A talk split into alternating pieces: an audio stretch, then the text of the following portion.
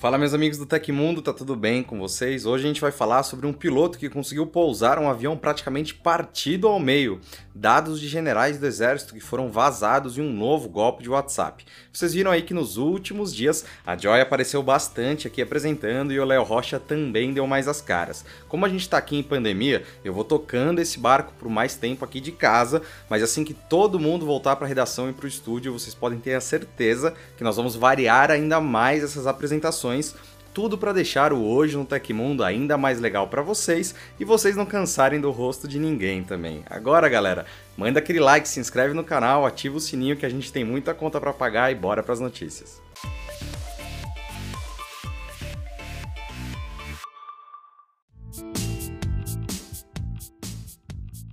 Um piloto conseguiu uma façanha digna de filmes de ação na última quarta-feira. Ainda não identificado, o especialista conseguiu pousar um avião que estava partido pela metade na cidade de Denver, capital do estado do Colorado, nos Estados Unidos. A aeronave, um bimotor Fairchild Metroliner, se partiu ao meio após se chocar no ar com um monomotor Cirrus SR-22 2016. Depois da colisão, o piloto da Fairchild solicitou um pouso no aeroporto Centennial alegando falha técnica. Já o piloto do Cirrus SR-22 2016, que também ficou danificado, conseguiu pousar após acionar um paraquedas de fuselagem. E o xerife do condado de Arapahoe, John Bartman, ainda brincou sobre o assunto, abre aspas. Cada um desses pilotos precisa comprar um bilhete de loteria agora mesmo. Não me lembro de nada assim, especialmente de todo mundo saindo ileso. Essa é a parte incrível, fecha aspas. O Conselho Nacional de Segurança de Transporte afirmou também ter enviado uma equipe ao local para verificar as condições do acidente. Se você quiser saber mais detalhes, acesse o link da notícia que está aqui embaixo.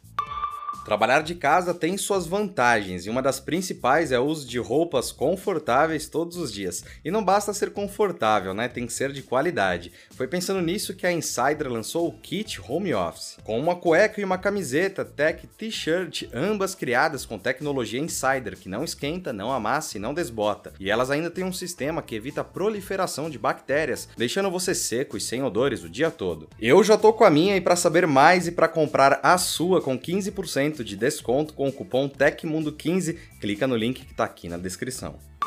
Segundo a agência de pesquisas Volt Data Lab, um documento de acesso restrito às Forças Armadas do Brasil, com dados pessoais sensíveis de todo o quadro de generais do Exército, ficou exposto durante dias em uma rede externa aberta com livre acesso para quem desejasse acessá-los. Conforme publicado no núcleo, as informações foram disponibilizadas no serviço europeu Calameo, uma ferramenta da web que permite criar de forma gratuita e rápida conteúdos para publicações e compartilhá-los em formato PDF. Com tudo corrigido, ainda está meio estranho sobre de quem é a culpa, mas para entender mais sobre isso, acesse o link da notícia que está aqui embaixo.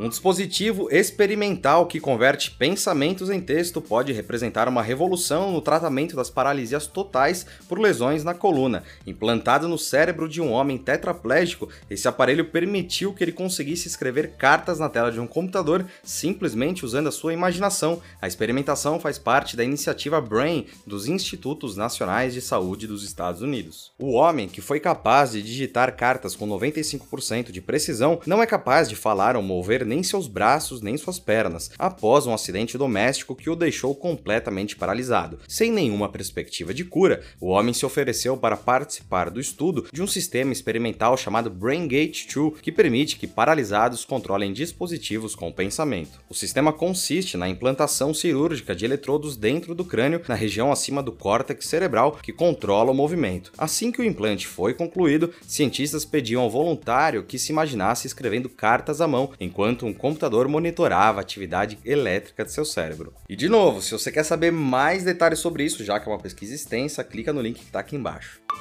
E o Ministério Público do Distrito Federal e Territórios, o MPDFT, emitiu um alerta informando que golpistas estão utilizando nomes de membros do MP para aplicar golpes no WhatsApp e e-mail. De acordo com o órgão, a quadrilha tem enviado mensagens pelo aplicativo identificando-se como promotores de justiça e pedindo depósitos bancários e apoio de motoristas e veículos durante deslocamentos. Esse tipo de golpe está sendo investigado no estado de Minas Gerais. Além disso, os criminosos estão enviando e-mails com a logomarca do Ministério Público Federal. Os comunicados informam que as possíveis vítimas estão sendo intimadas para comparecer em audiências e ainda tem um link malicioso que pode permitir o acesso ao computador. O MPDFT explicou que o Conselho Nacional do Ministério Público instaurou um procedimento para investigar esses crimes que configuram como estelionato ou falsidade ideológica.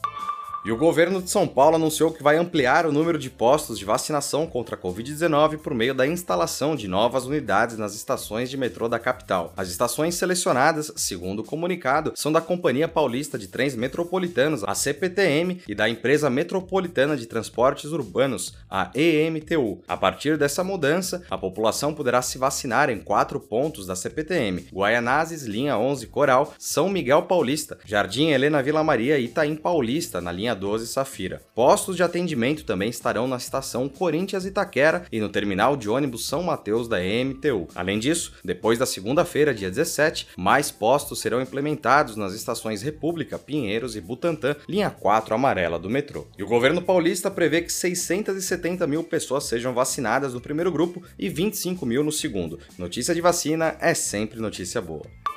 E aconteceu na história da tecnologia. No dia 14 de maio de 73, os Estados Unidos lançaram o Skylab One, sua primeira estação espacial tripulada. Foi o último lançamento do foguete Saturn V e a maior carga útil já lançada ao espaço na época. O Skylab caiu de volta na atmosfera da Terra em julho de 79.